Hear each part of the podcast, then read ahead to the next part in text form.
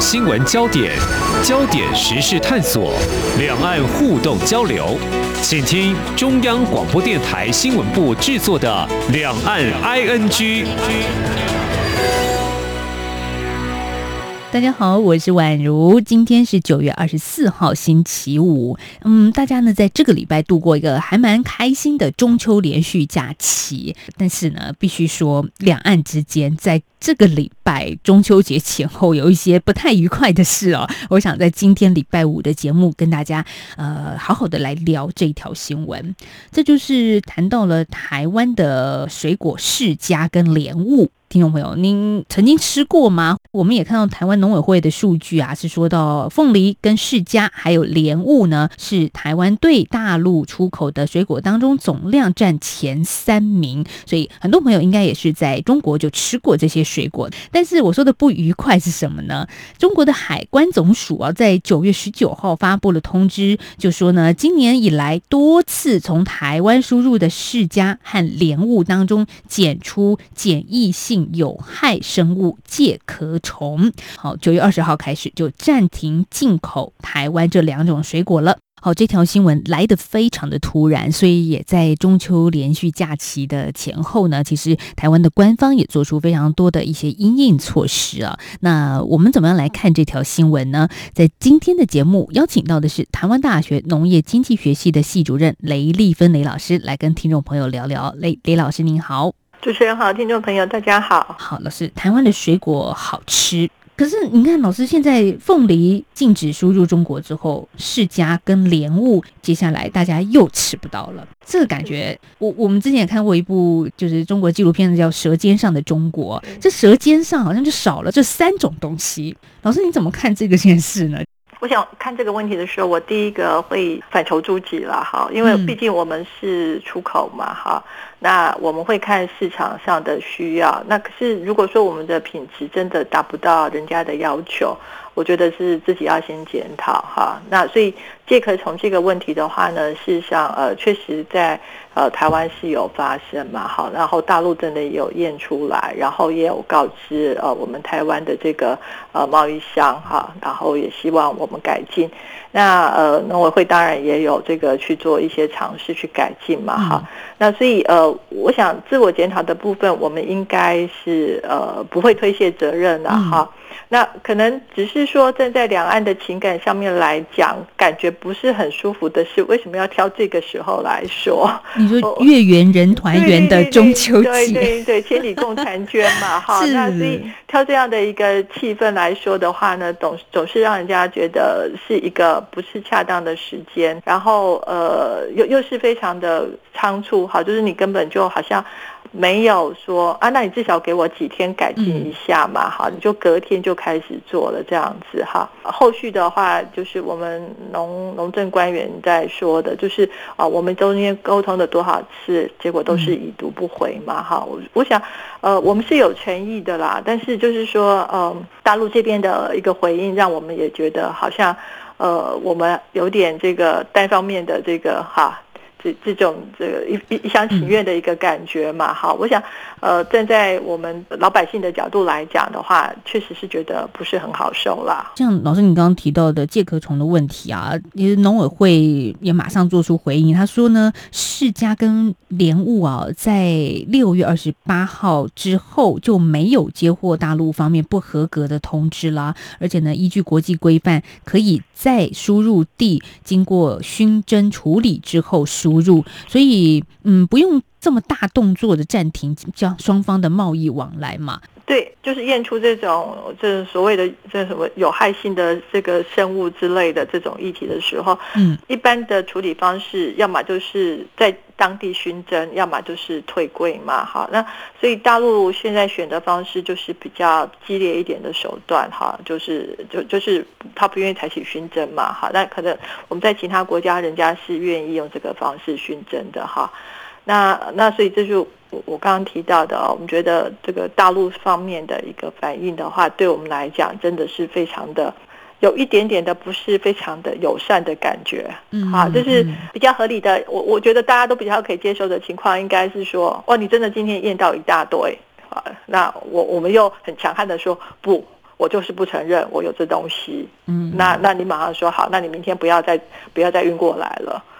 这这好像我们常理判断是这样子哈。当然，大陆一贯采取的对所有的这个所有国家的进口的产品的处置方式，呃，它是一致性的话，我们当然也不容我们有这个呃说话的一个余地哈。可是，如果是特别针对台湾的话，那这样子的一个这个呃处置的话呢，呃，我们确实应该要去。呃，仲裁机构的话呢，寻求一些这个仲裁的，也就是农委会也提到说，其实中国寄出凤梨禁令以来，台湾已经八度要求技术性的对话，但是中国方面都已读不回嘛，那就是没有办法沟通了。那所以呢，我们是第九度透过海峡两岸农产品检疫检验合作协议的平台，要求中方取消禁令，而且呢。呃，在九月三十号之前，马上就要到了哈，跟我方展开技术性的对话，否则将会依循 WTO 世贸组织的管道来解决。这也就是透过第三方仲裁来解决这种争端。是是，第三方仲裁这感觉当然是一个可以的合理的机制，但是时间要蛮久。嗯，对，因因为呃，其实我们都是 WTO 的会员国嘛，那所以呃，透过这样子的一个国际组织的话来仲裁会员国之间的一个争议，本来就是 WTO 主要成立的一个目的。我想这个过程真的是非常的漫长啦。嗯，那当然还是希望回归到我们既有的一个机制嘛，哈。对，就是双边已经可以，刚刚听到已经有海峡两岸。农产品的一些协议了，已经有彼此对话的方式了。那为什么不用呢？大陆是不是觉得呃，我们这边的这个对口呢，觉得不太好谈，所以不想跟我们谈？那我我觉得不管怎么样子哈，呃，以大陆的这个，如果希望我们两岸的关系可以继续的往前，继续的呃走下去的话。然后我我我想这个已读不回不是一个很好的一个方式了哈，嗯，应该呃，当然你可以指明说你希望跟台湾的谁来谈，你希望怎么样子做，我我觉得包括这个地方都是可以谈的，好，那所以也希望就是呃大陆这边的话呢啊。最高的那个框架哈，就是呃台湾的这个执政党一直不愿意去讲的那个框架，是不是怎么样子去去做一个比较好的一个处置的一个情况之下？因为毕竟这个农产品的这个贸这个贸易的部分，哈，那它其实不是那么高层级哈，然后只是。刚刚讲到哈，舌尖上的一个满足而已嘛，对，一个只是小确幸嘛，老百姓的小确幸，所以有需要这么的僵持吗？好，我想这应该也是考验两岸的领导人的智慧吧。嗯，是老师刚刚说那个框架是九二共识嘛？是这样吗？好，我明确的讲出来，不然大家开始一直在想是什么。但如果是一个政治的框架，但是。两岸的水果跟政治框架的一个扣连性，就就让人大家又产生另外一种想象，就是说中国出这一个旗，目的是什么呢？会希望。错一错蔡英文政府的一个这个政治的政绩吗？好像也没有哎，因为台湾的官方又拿出来一个数据啦，就是说呃，因为今年初不是凤梨产中国的这个不利嘛，就是禁止到中国去，结果呢，一到八月我们的外销量扣除中国后，还比去年同期增加百分之五百六十六，哈，这是增加非常高的数据，对，所以。一开始这个事情在今年初发生的时候，大家很担心，而且农民朋友一定更担心。我我好不容易种出来的东西卖不出去怎么办？但政府一定要想办法嘛，因为他他是这是他责无旁贷的事情啦。但是如果我们再回到刚刚所说的，那中国禁止台湾的凤梨输入之后，并没有影响台湾太多啊，而且甚至让我们的产销更往其他国家迈进了呀。对啊，所以呃。就是我们不太够、不太能够理解，就是说，呃，我我们常常就是说，当这个当这样的一个呃禁止输入的这样子的新闻出来的时候，很多人的反应就是说，呃，这是大陆在打压台湾，这又是一个政治议题这样子哈。那基本上我会呃，我不是很认同用打压的这个字眼哈，因为。呃，大陆只是说我的市场不让台湾的水果进入而已，它并没有去干预其他国家，呃，不可以进不可以进口台湾的水果。所以我们刚刚才看到说，我们在日本在其他地方的这个水果的成长是增加的。所以如果说真的要打压台湾的话，那他应该是也跟日本跟韩国讲，你们不可以进口台湾的水果。可是跟政治确实是有一些关系嘛，哈。但有人讲说，是不是要以这个呃用农民的这个权益的话呢，来胁迫执政党来做退让或什么？可是呃，其实。农业的一个产值在台湾的 GDP 里面占比真的不是非常的多，非常大哈。那真的能够影响的，只是说农民的选票吧，农民对执政党的一个支持吧，哈。可是呃，我想在这么多的一个呃经验里面，我们看到呃我们的农民大概真的是呃执政党的铁粉吧。好，再怎么样子，他们好像都不会辩解，哈，都不会受到这些因素影响。但是也要执政党继续看顾着农民啊，就是说，凤梨这个危机当下，他要接住这个危机，把它变成一个利基啊。对，但是呃，即使我我记得以前呃陈水扁的时候，大家说，即使肚子就是饿肚子，他也是要投陈水扁。哦，好，就是那个铁粉，就真的是铁粉啊，什么样的问题都踢不倒他们的。那不管就是说执政党有没有把这个呃这个烫手的山芋山芋把它接得很好，可是这么多次看下来，其实至少一半以下支持执政党的农民，其实还是支持执政党。应该说，换个角度来看，真的出口真的是出口到。大陆去的这些农民的话，其实，在所有农民里面的占比并不是非常多的。嗯嗯，因为我们的那个出口量跟整个所有产量来讲的话，真的不是那么多的那个占比。对出口到海外去的农民的这个整体比例来说，对对对对，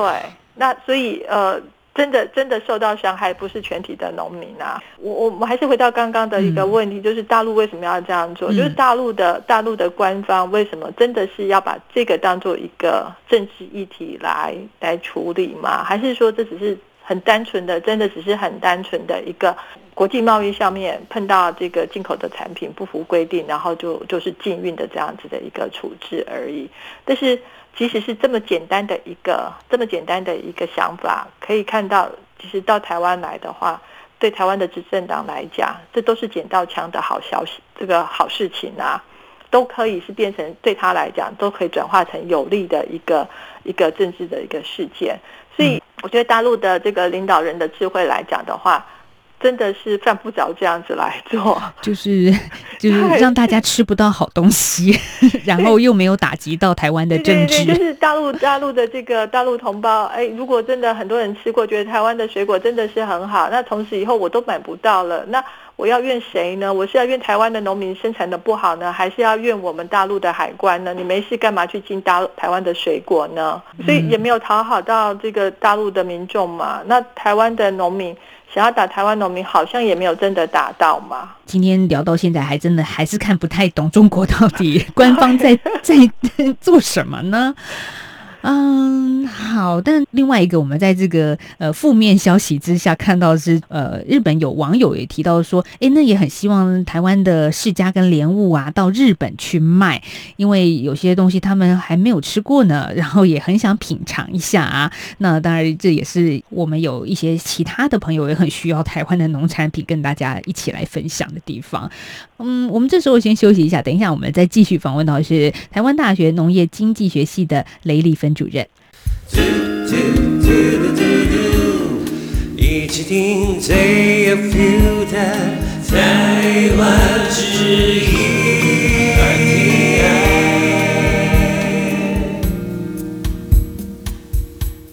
回到今天的两岸 NG 节目，我是宛如。在今天的节目当中，我们要跟听众朋友来谈的是，嗯，中国海关总署在九月十九号是无预警的，在中秋节连假期间啊，宣布暂停台湾的世家和莲雾输入中国这件事情，当然引发了很多的关注。那台湾呢，我们是民选的政府嘛，马上就要做出一些回应，就说，哎，我们怎么去应对这样的事情，也不要让台湾的农民的心血。泡汤，所以这接下来我们继续访问到的是台湾大学的雷丽芬主任啊。嗯，老师，如果从农业经济的观点来看啊，呃，农产品好像一直以来都算是一个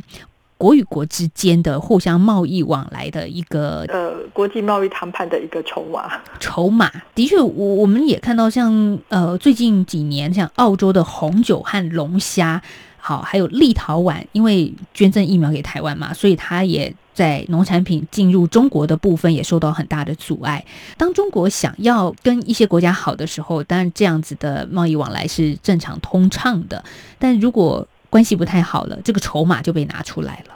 是，其实呃，在国际贸易里面的话呢，呃，通常它就是一个很好的一个武器嘛，哈，就是呃，关税是我们常看到的哈，然后呃，配额也是一个，还有限制。这个呃来源国，好，就有些国家我就是不许你进来，所以譬如说像大陆的花生，自始至终我们就是不准它进过来，哈，就就是我们虽然是同样是 WTO 的会员国，然后呃其实呃同样会员国我们都有所谓的最惠国待遇嘛，那所以我开放美国的花生的话，那照说我也可以，我应该要开放大陆的花生，那就是大陆它可以原用，说美国可以，那为什么不可以？可是大陆好像都没有争取。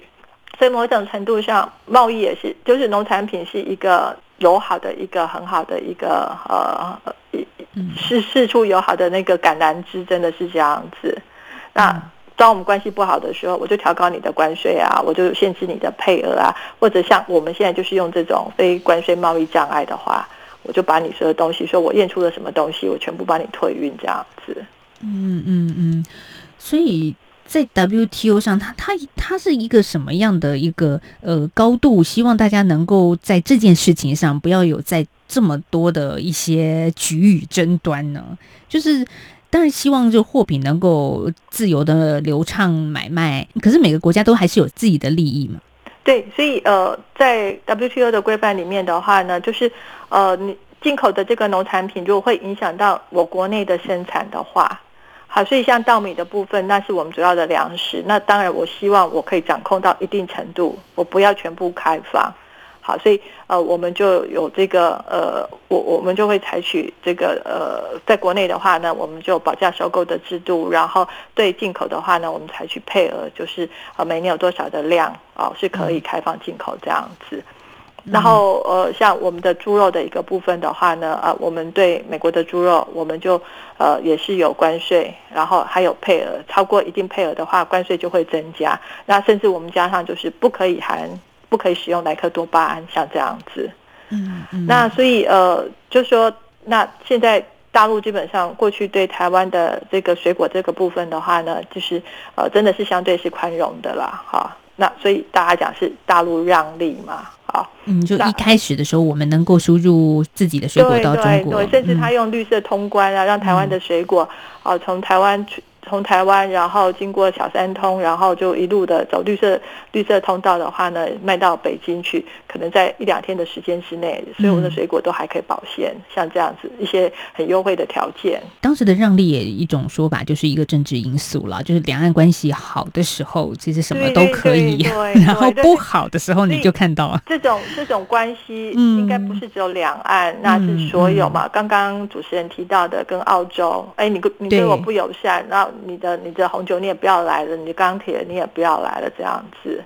因为它毕竟是一个很大的一个市场，大家都希望跟他做生意，大家都希望把我们的东西卖给他。那台湾的农产品、台湾的水果，对大陆整个市场来讲，真的是非常小的一个规模。那呃，我们可以很顺利的卖过去，除了刚刚讲那些优惠的条件之外，因为我们在宣传上也是相对容易嘛。都都是都是呃华人讲国语啊，那这个贸易商、这个零售商要介绍也比较容易，那就是用书写的，大家也看得比较清楚嘛。嗯嗯。那那所以这本来就是有，而且地理上这个地理上的这个运输的一个距离也比较短，好，这些都是都是非常有利的一个条件。只是说，当要翻脸的时候，是不是就像现在这样子？那。当时我们自己有没有留意到？那不是跟大陆这样子而已，跟其他国家事实上是不是有可能？只是人家的手段会做的比较呃圆融一点，就不会马上今天翻脸，明天跟你说再见这对样子。对对，这这真的是让人很傻眼。男女朋友吵架，嗯，有的时候还要留点情面，因为以后还要交朋友嘛。对对对，没有错。那所以嗯呃，当然，所以我一开始讲说这件事情对我自己来看，我会先嗯反求诸己，是不是真的我们这个问题我们一直没办法去克服，我们一直没办法这把这个这几个虫产品部分介壳虫的问题把它处理掉。那除了介壳虫之外，我们是不是还有其他问题也要一并处理呢？嗯，这其他的问题是指什么呢？就是是就是指我们像国外虫呢？呃 其他虫，对，因为像呃像我们的那个嗯芒果什么有什么什么东方果实蝇之类的啊啊对，对对有有一些东西，当然我们一直要在技术上克服的啦，这个是我们对一定要努力的，因为你要输入其他的各个国家，特别是先进的国家，他们的把关是很严格的。对啊，所以你要嗯卖给人家，你当然就要知道人家要求的是什么嘛，那我能不能符合人家的标准嘛？所以嗯撇开这一点，那那那我真的我真的都没有从，都什么都没有了，人家还是要挑剔我，那这时候可能我我们再来说，这是其他的原因可能会比较恰当吧。嗯，好，可是因为嗯两岸的关系比较特殊，对好，所以我们很容易去做很多的联想。可是刚刚我们也分析了，就是这个这样子的一个，如果是真的是一个政治操作，对领导人来讲也没有什么好处啊，嗯，所以也不知道为什么他真的要是一个政治手段嘛。对，那我们只能请习大大扣印进来。好了，其实真的两岸的民众是很喜欢彼此分享，不管是文化还是美食，或者是台湾的风景。当然，在可以旅游的时候，有很多的台湾民众喜欢去大陆看大山大水啊。对对对 所以现在就为了这个啊水果的问题，当然前端有前面的脉络啦，就是大家关系不太好的部分。但是真的很可惜，因为民间的交流往来一度是如此的蓬勃发展的。刚好这个礼拜，蔡英文总统也做出回应，他说呢，呃，如果从澳洲的红酒和龙虾，还有立陶宛的农产品都禁止进入中国，这是不是要让国际社会怀疑，就说中国真的有心遵守国际贸易规范吗？好，这件事情我们要怎么样来解读呢？就是让人感觉好像中国都可以片面去做出一些决定，但是贸易规范应该还是存在的，这是一个国际相互往来的通则吧？对，我们同样都是 WTO 的会员会员国的话，那所以呃，如果你我我会沿用最惠国待遇的方式来要求你给我跟其他的你你对你给其他国家的这些优惠条件，我也可以享用这样子。好，那有贸易争端的话，那我们就拿到这个 WTO 里面的话呢，去寻求仲裁解决这样子。所以大陆去制裁这个澳洲，制裁呃立陶宛，那如果没有超过 WTO 的规范的话，这些国家也没有什么话可以讲。好，那所以如果这些国家真的觉得大陆的这个制裁是超过了，那一样可以拿到 WTO 里面的话呢，去寻求这个解决嘛。有啊，澳洲已经告了呀。对呀、所以嗯真的是有超过的时候，他就会去提告嘛。嗯，那嗯如果没有，那立陶宛如果也是 WTO 的会员国，他当然也可以去提告啊。先来看 WTO 争端解决机制，它包含资商、斡旋、协调跟调停。啊，那如果对岸还没有回应的话啦，我们之后真的要走到 WTO 在国际上做出一些对话了。这这就是大家可能可以预期接下来新闻的发展了。那所以最后一个阶段，我们请雷主任来谈的是，那台湾我们自己可以多做些什么？因为农委会这礼拜也说了，我们会在中国以外的市场大大提高我们的一个产品输出，这也是农委会应该是一直不断的要努力在做的事情哦。但我们的东西到国外去真的那么容易吗？当然，我我想答案是不的啦。但 但是怎么去做到实际的实践这件事呢？嗯，这次被大陆禁的就是莲雾跟凤梨世家哈，还不是那个普通的世家哈，就是那种那个他们叫呃，就是好像叫番荔枝的那样的，不是习惯我们剥开来吃，它是可以用刀切的哈。那因为它比较耐储存嘛哈，然后大陆大陆同胞也比较能够接受这样子的一个产品哈，所以这是为什么它的出口地主要都是以大陆为主。那我们要出口到其他地方去的话，很重要，你要先跟人家介绍这个产品的时候，嗯，我我们可能英文要先很好嘛，哈。你 到日本去的话，你要讲日文嘛；到韩国去要讲韩文嘛，哈。到东南亚去的话，到泰国要讲泰文嘛。不用讲的话，那那个文字也应该写得很清楚，哈。嗯。所以接触到那个消费者的话，哈，如果说我们只是呃卖给贸易商，然后这个贸易商是呃，譬如说日本的贸易商，那日本贸易商他要对接他的这个呃终端零售通路的时候。那人家愿意付出多少力气来介绍这个水果？嗯，这这是一般所有的农产品，呃，所有的农产品出国出口的时候，在国外市场里碰到最大的一个困难，因为这个国家从来就没有这个水果，一个全新的一个水果，那你要介绍给人家，那有多少消费者在超市看到的时候，他愿意停下来，他愿意试吃一下，然后他很放心的去吃了。觉得好吃，我又再回来买。那我再回来买的时候，哎，搞不好你就进一货柜，通卖完了。下一批呢，明年吧。嗯，那他可能就忘记了。哎，老师真的讲到一个很关键的耶，因为像我自己有时候去逛大型超市，也会看到一些其他我没看过的水果。那我是不是愿意多停留一分钟去试吃一下，然后去跟销售小姐就多聊一下？对对，这这都是很关键的呀。是是是，对啊，所以。所以农委会的十亿有多少是愿意去花在？就是说我即使没有卖产品给你，我都已经，譬如说哦，我看到市价有卖有，我已经有做这个呃实验，说可以呃海运二十天到这个杜拜去。那我们有没有拍过一支影片，讲阿拉伯文，去告诉人家说，哎，这个这个这个水果叫做释迦，然后它是从很遥远的台湾，然后坐船过来的，譬如说这样，然后它应该怎么样吃？是是。然后吃的时候呢，也不会得罪阿拉，再譬如说。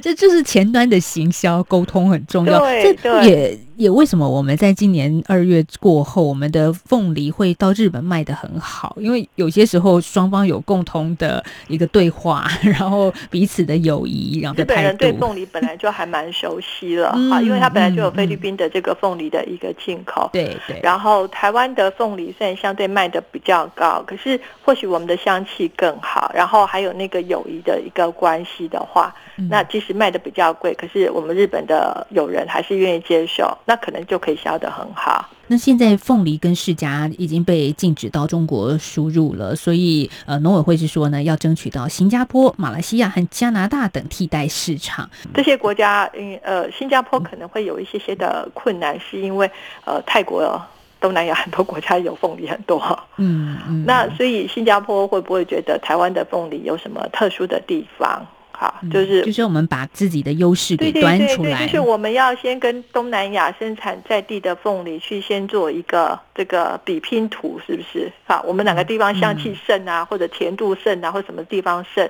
嗯，然后又确定说这是新加坡人喜欢的，搞不好新加坡人就特别喜欢吃酸呐，那我们的甜凤梨可能就。不太卖得好，就不太能够卖得动啊。对，然后卖到要卖到中东去的话，那一样啊，就是中东人对凤梨到底知不知道？对，农委会其实呃，在这个地方，他也应该要着力很多啦。嗯嗯，一方面跟大陆在沟通的同时，一方面去开拓市场。好，我们在今天节目访问到的是台湾大学农业经济学系的雷丽芬教授。这一开始看到这个新闻，特别是在中秋连续假期的时候，是很傻眼啦，就是会觉得说，哦，怎怎么会这样？样呢？大家一起千里共婵娟的这个美妙的时刻，可是今天听完老师的分析，就是有的时候危机可能也是转机呀。就是我们台湾的水果，接下来好，全世界看好了，有机会让你们品尝到了。当然，当然我们自己也会很努力了，把一些什么病虫害啦，还有在行销上面，也是我们自己本来就要做好的一个功课吧。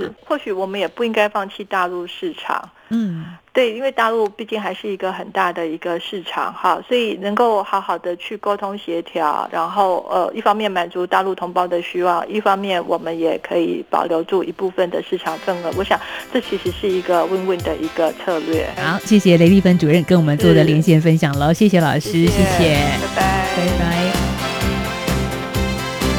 节目剩下最后一点点的时间，宛如再次提醒大家，我们正在举办中秋送好礼的活动。您只要登入我们两岸 ING 的脸书粉丝团，转发我们在九月二十号到二十四号今天的任何一篇贴文，您就有机会获得央广特制口罩。呃，数量是有限的，那赶快大家赶快动作了。好，祝福大家有个愉快的周末，下礼拜一再聊，拜拜。